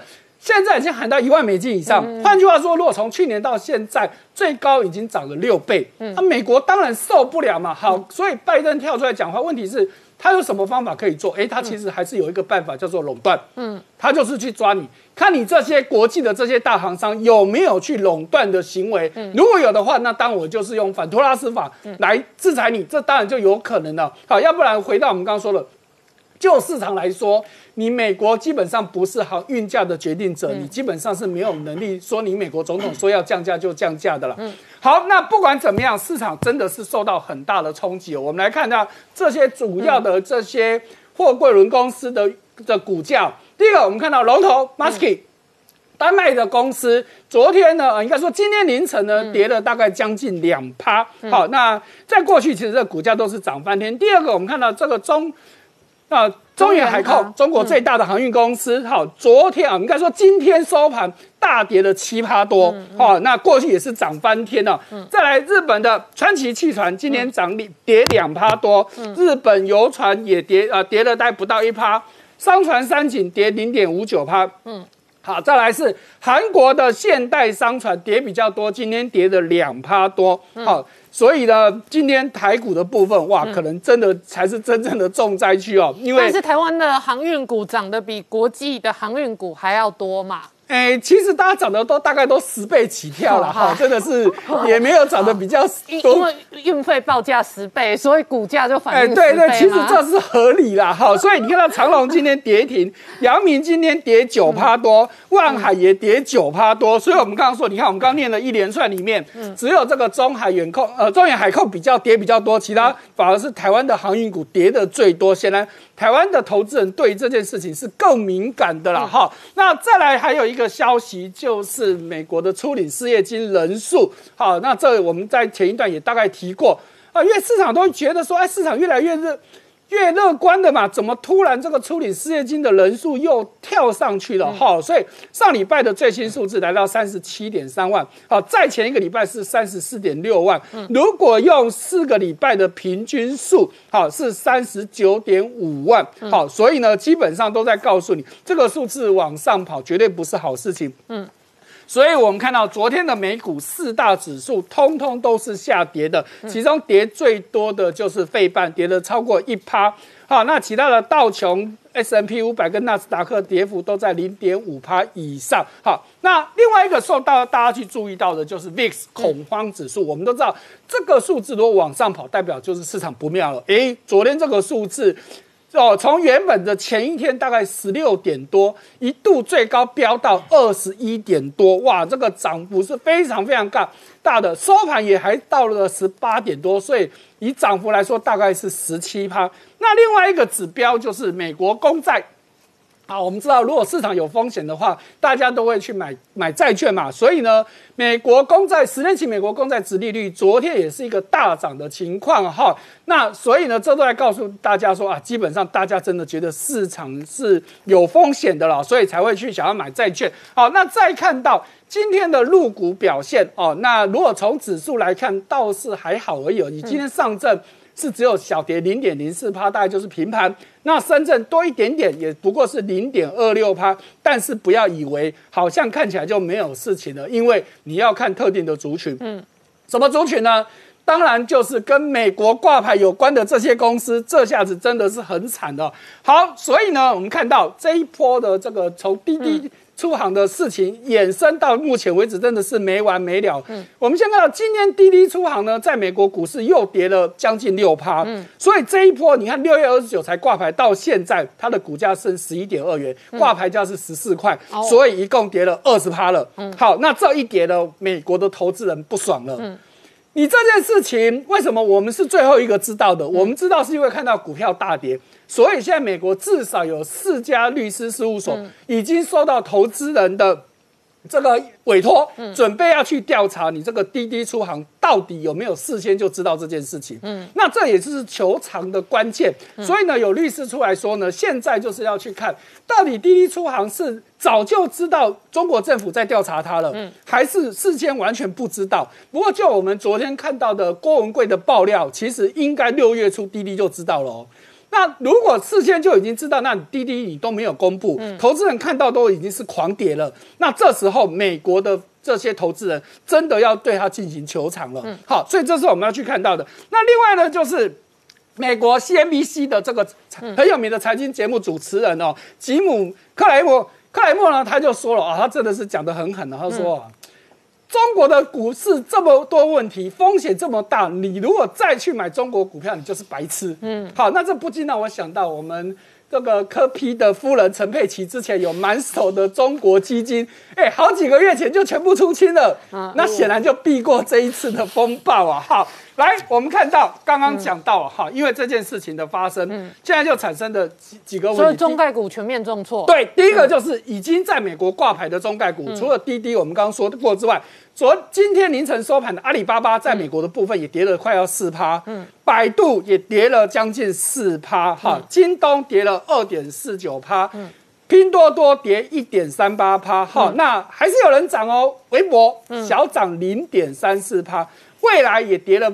快一趴，不过未来要跟大家讲，在前一天它是大跌八趴多的。那现在还有一个问题就是，就媒体的统计，本来还有三十四家公司今年下半年要在美国 IPO 挂牌的中资企业，现在都喊停了。其中比较重量级的一个叫林克科技，它是做医疗科技的；再来还有一个叫 Keep，Keep 呢这家是做健身应用程式的，它背后是腾讯，嗯。那现在也喊停了。还有一个叫喜马拉雅，呃，喜马拉雅的它是做这个直播平台的，现在这三家公司是因为他们本来就在最近就要准备要挂牌，现在通通喊停了。嗯，那我请教一下董老师哦，美国总统大选的时候呢，北京叫停了蚂蚁金服的 IPO 案，那就喊卡了一个本来史上规模最大的 IPO 案。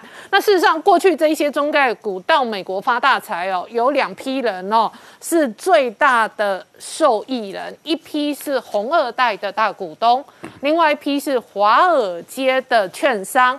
华尔街的券商从 IPO 的案子当中，往往可以赚到承销价，然后股价如果可以拉抬的话呢，那大大型的这一个金融集团也可以在赚钱。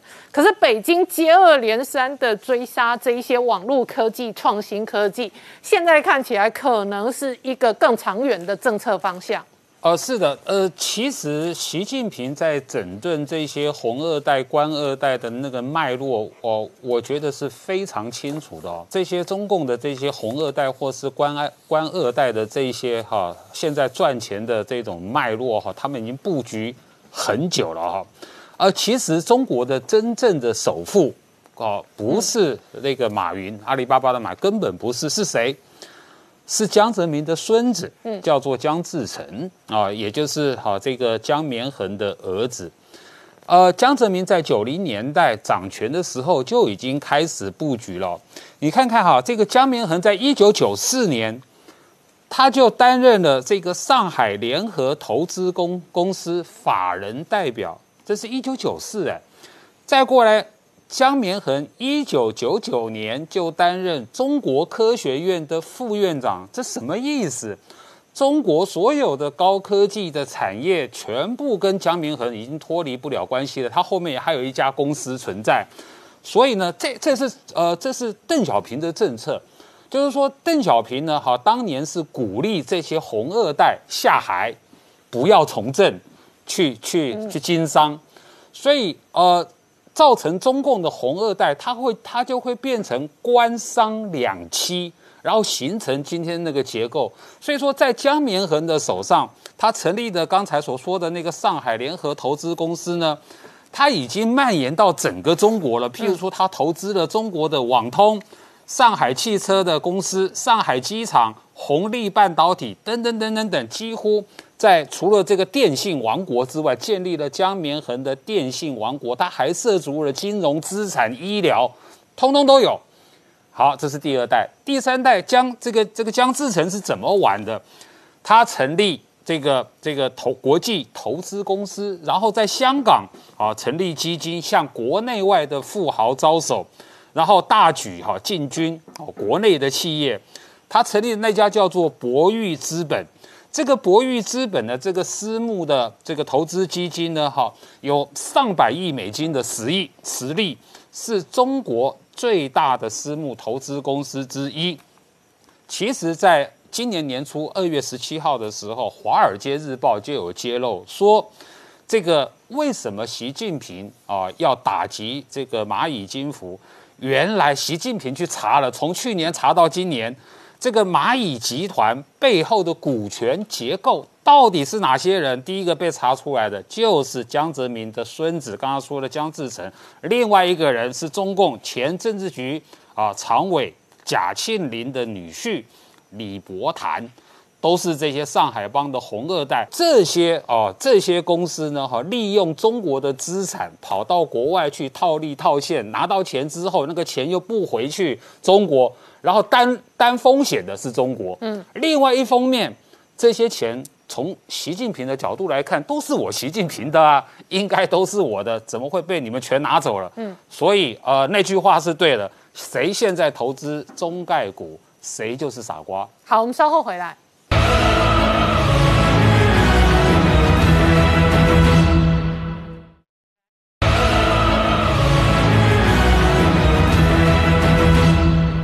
年代向前看的节目现场，我们今天聊的是白宫事实上哦，昨天传出来要砍运价、砍中概股的相关新闻哦，引发了外界关心哦，今年的金融市场的波动。然而，另外一方面，在南华早报事实上今天揭露了当初哦，这个曾经有过中国论文哦，然后发现呢，中国的无人潜舰曾经在台海实测。对，呃，美中的军事角力哦，当然水下的战场也是必争之地哦。那南华早报报道说，中国最近解密一项啊，过去属于机密的研究，就是说，其实这已经在十年前哦，那由解放军资助的这个呃相关研究显示说。这个曾经在台海哦，其实是在福建的沿海啊，那进行一项这个无人的这一个潜艇的一个水下实测啊。那整个测试过程中透露的讯息是说，在这一个这一型的这一个无人潜航器哦，等于说它可以进行水下的征收哦，那甚至定位目标，同时大概约莫在十公尺水深的方式，用六边形的方式。这个模式来航行哦，那期间还甚至哦，透过它的声呐去锁定这个一这个模拟敌方潜舰的目标，那进行这个所谓的鱼雷的一个发射攻击的动作。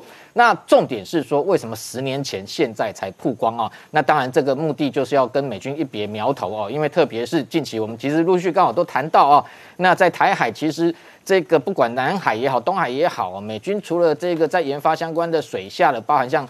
呃，我们一再谈的这个叫这一个呃美杜莎的一个可消耗性的一个水下布雷布雷系统，甚至是透过这个无人潜舰来发射哦这样的一个锤头鲨的鱼雷等等。各方面的一个水下的布局哦，那甚至我们还谈到说 B 五十轰轰炸机哦，那进行所谓的空投的一个水雷，可以对于整个台海进行所谓的封锁，把解放军的一个舰艇兵力阻隔在台海之外哦。那等于说这些动作，解放军现在也要展示说，它也具备哦可以伏击哦，甚至攻击美军和攻击潜舰的一个能力哦。那所以它其实它的无人潜航器其实非常多哦。如果刚刚讲到的这一型呢，它十年前曝光的这一个呃所谓的无人潜艇哦，其实我们看到它体积并不大哦，它是不是真的能够发射鱼雷哦？这一点我是质疑哦，因为基本上来讲，鱼雷本身如果像它的鱼六型鱼雷哦，是仿照美军的 Mark 四十八鱼雷哦，本身大概就六公尺长哦。那这样的无人这个潜艇哦，如果相较于美军发展来讲，美军基本上现在有一型叫这个杀人鲸的这种大型的无人。潜航器哦，那它等于它的这一个水下的满载带至少有五十吨，那可以携带真正的所谓的攻击型的鱼雷。但是我们看到，解放军真正对外正式曝光的是在二零一九年的这一个十一阅兵，曾经这个对外透露一型 HSU 零零一型的一个水下无人潜航器，不过它的一个体积并不大，也约莫大概只有五公尺哦，那在呃水下满载可能也只有十吨左右，是不是这样的一个无人潜舰或潜艇哦，能够具备这个鱼雷攻击的能力哦？是不呃不放水雷可能具备这样的性能，但是要发动所谓的鱼雷的攻击哦，我想恐怕跟美军的这种所谓 XLUUV 大型的无人潜航器来比，战力还是有段距离。那特别是这种所谓的无人潜航器，有过去被频繁用在不管在南海哦，或者是东海，的确。呃，这个解放军也非常鼓励中国的渔民去打捞哦。美军也曾经有所谓无人潜航器被中国的渔民打捞到，还发奖金给他们哦。那当然，双方在这个部分是在持续攻防，所以这一个解放军内部也发展出一种叫海翼的水下的无人滑翔机。这种水下无人滑翔机基本上本身没有动力。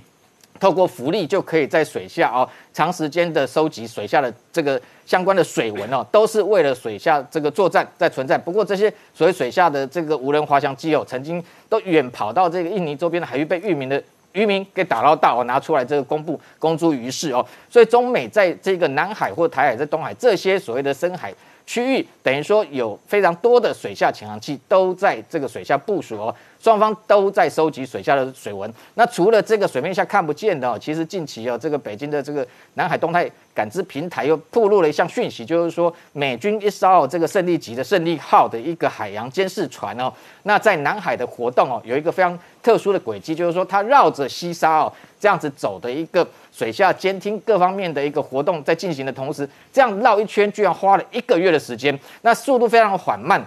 那被讥为说是不是在进行水下的寻宝活动啊？不然为什么要花这么长久的时间？那事实上这一型所谓胜利级的这种所谓海洋监测船，我们看到画面，这个是双船体哦，它别。非常特别的是，它带有这个所谓的低频的脱衣式声呐，基本上不放在水底，对于整个水下的水文可以收得一清二楚。特别是这一个各种声纹也好，这一个水下的一个水文或者是地形也好，很重要的是说，它第一个，它有具备能够侦测，譬如说在南海，特别是这一次的行动来讲，西沙周边的活动，包含潜这个解放军的潜舰是不是在这里出没，都可以被它可能探知到。第二个，同时它也是在为美军的核动力潜舰可能未来在这个地方活动，在进行所谓的开路。我们看到啊，其实美军的一个强大，不是只有表面上看到这些有形的一个武器装备，它的性能有多强，最重要的是说它的一个。譬如说潜舰的活动，它非常重要的就是水下水文的这个资料库的一个建立。那像是无人机的发展也是一样，大家只看到表面上无人机的攻击能力多强，其实它的一个地理环境的资料库的建立更加的重要哦。其实这些部分恐怕都是解放军还没有办法能够这个达到的一个程度。那除了这一个美军的胜利级之外，其实更特殊的是这几天。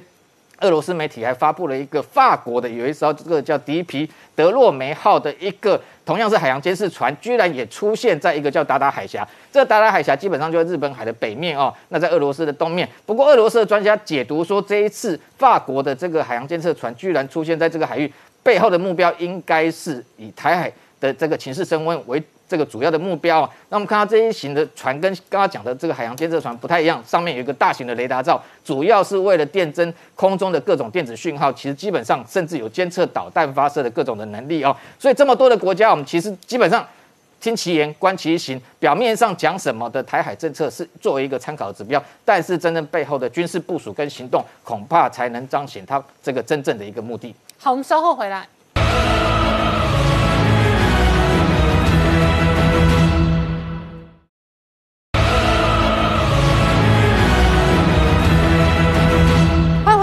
向前看的节目现场，我们今天聊的是拜登有几个重大核心政策，包含这一次行政命令砍运价，包含美中都在追杀中概股，这引发了金融市场的波动。然后路透社今天中午还有新的消息哦，说最快今天稍晚的美国周五的时间呢，会新增十家中国企业实体黑名单。是的，美国对于中国的这个防堵哈，还有美中的对抗，其实是越演越烈，而且美国其实是滴水不漏哈。上一周，那个美国商务部就已经宣布要加五家中国的企业呢进入黑名单。这一周呢，据路透社报道，又要加十家哈，原因都是因为他们牵涉到新疆的强迫劳动。那么商务部的黑名单是什么意思呢？就是说，一旦上了这个黑名单以后，美国的企业就不可以跟这些中企往来，嗯，包括资金的这个交往，包括商业的行为，包括技术的移转，通通都不行哈。所以真的是封堵这个中国的这个人权侵害呢，是不手软。另外相关的新闻是，美国在疫苗的这个援助其他国家也是出手非常快速而且精准哈。那么最新的一波就是这一位先生，就是美国白宫的防疫协调官。啊，齐安兹先生他所宣布的，那么这一波呢，其实是捐赠给南美洲的啊三个国家，包括瓜地马拉捐莫德纳捐一百万一百五十万剂，那么玻利维亚捐那个啊交生一百万剂，嗯，巴拉圭捐辉瑞一百万剂，哈，那么你就可以看到美国真的是想要建立自己是全球的疫苗库，你看它应有尽有，它有莫德纳有交生有辉瑞，它最哈的你都有，而且呢出手就是相当的大，而且相当的快。宣布就是这几天就会运到，跟这个在台湾的操作是一模一样。也就是说，美国呢展现它雄厚的实力，并且呢也在对抗中国跟俄国用这个疫苗外交，想要收买这些国家，所以美国来做一个平衡。另外一个相关新闻是这一件，白宫的这个发布一个公告，说呢将延长对于香港的国家紧急状态这件事情。我跟各位解释一下，这件事情要回溯到二零二零年的事情。二零二零年五月下旬的时候，中国的中央人大就说呢，他们会制定香港国安法。五月二十八号，当时的国务卿庞佩欧就说，如果你制定的话，我们就认为说香港会失去它的特殊地位。没有想到中国硬干，六月三十号通过香港国安法。七月二号的时候，美国参众两院就已经通过香港自治法。七月十四号的时候，香港自治法那个总统川普签署，那个成为法律。同一天颁布这个紧急命令，叫做第一。一百一一万一三九三六号的行政命令，他说进入国家紧急状态，也就是说这是一个突发的事变。那么香港失去特殊地位之后，对于美国的有什么国家安全的威胁，必须要来做一个检讨。那么因此呢，要叫各部会都要切实执行，说呢香港就是失去它的特殊地位，包括香港的资金要视为中资，Made in Hong Kong 以后就被 Made in China，包括学术交流的停止，包括呢啊科技出口的管制，通通都上来。另外就是呢，美国的资产不能够用来侵害香港的自治，还有就是针对呃侵害香港自治人的制裁。那么这样子延长一年是什么意思呢？除了川规败随以外，也就表示说，美国认为香港最近的状况其实是越来越坏。香港的国安法的执行，包括最近关国国呃苹果日报，也就是说，美国保留它一个可能性，就是说会做一些进一步强硬措施，包括制裁。另外就是说，中共刚刚庆祝党庆，哈，习近平大吹大擂说中国共产党百年的成就，可在学者看呢，却不是这么回事。那么这一位美国亚洲协会的夏维主任。他在研讨会中所说的，就值得大家参考。第一个，他说呢，中国那么强硬外交，其实在掩盖它的弱点。中国的掩盖有什么呢？包括它的国际孤立，它跟加拿大、澳洲、印度通通都处不好，跟美国更是进入价值以及体制之争，然后贸易跟学术上面都进入瓶颈。所以这百年来的交往有什么好庆祝的呢？那么关键不在于其他国家，而在于中国的行为必须要改变，它要改革才行。那么他说有一个最大的不稳定的黑天鹅就是政权的移交，习近平在明年可能会要三连任哈，那么打破了中国共产党权力移交的一个规律，那么未来这个权力如何交下去？如果有一旦有不稳的话，是中国动乱的最大根源。他说那是最大的黑天鹅。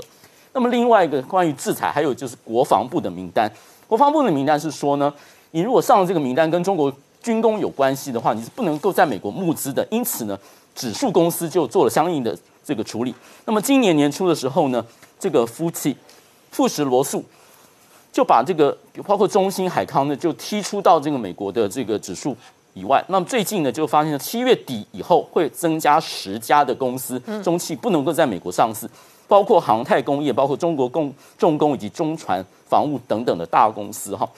那么最后我们看这个新闻，也许我们在台美关系上面有一些小波动，但是呢。有一个朋友他是不改变的，就是立陶宛。立陶宛上个月宣布呢会捐给台湾疫苗，那么他并且说呢今今年秋天会在台湾建立办事处。那么最近呢，这位立陶宛的经济部长阿尔莫奈特就说呢，我们不会改变，而且我们不担心惹怒中国哈。他说呢。立陶宛是追求一个多边的这个贸易政策，而且呢，跟台湾是一个价值的同盟，因为台湾跟他一样是站在抵抗集权侵略的一个前线。另外就是台湾的高科技产业，因此他说呢，我们会照做，我们不担心中国。好，我们稍后回来。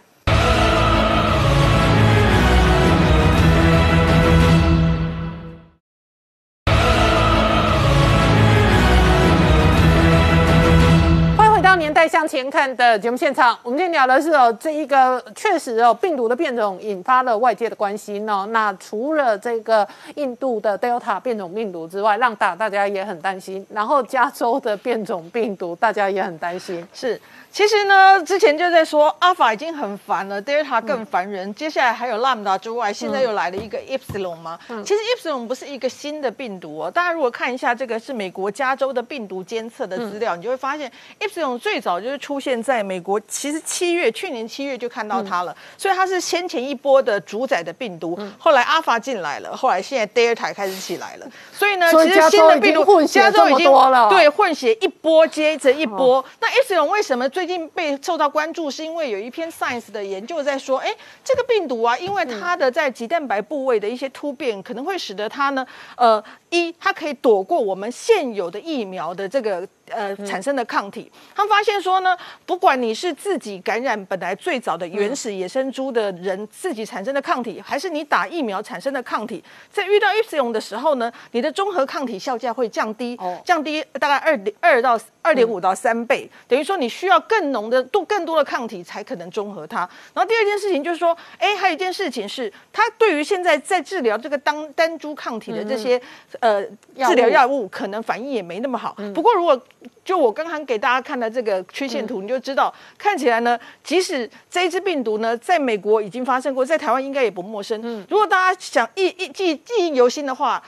台湾之前布桃的那一只病毒，其实就是这一支。真的，布桃就是 D 六一四 G 加 L 这个四五二啊其实也就是应该是美国加州这只病毒。所以显然我们只要防守得当，对它应该是可以守得过的。反而是 Delta 这只病毒比较讨人厌，因为 Delta 这只病毒你可以看到，刚才连在加州它都跑起来了，而且它在其他的国家现在陆续也是在成造成很大的这个影响。所以为什么辉瑞最近建议美国说要打第三剂？对，因为它很明显，它在新加坡就啊不不是它在。以色列就看到，在真实世界里，当他的抗体过了六个月之后，他可能抗体保护力没有那么好。好，但是现在来讲是说，可是那现在台湾可能主要打的还是 A Z 跟莫德纳。对，那我们现在打的这个疫苗，它的保护力如何呢？我们还不知道它真实对抗 Delta 的情况，但是我们知道一件事是，以之前的核心呢医院，他们去做了，他们员工在注射 A Z 疫苗之后三周，到在身体里面产生的抗体情况如何，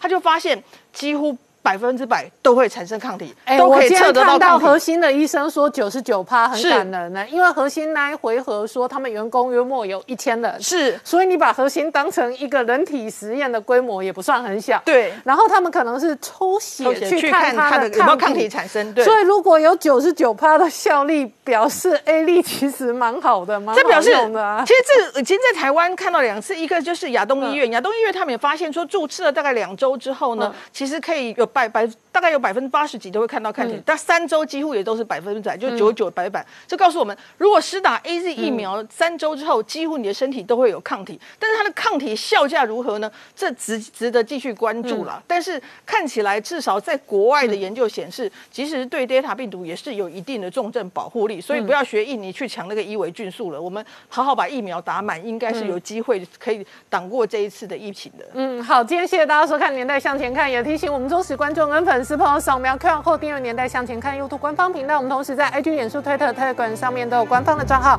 欢迎大家分享、订阅跟追踪。谢谢大家收看，也欢迎大家有空书面看广告。谢谢大家收看。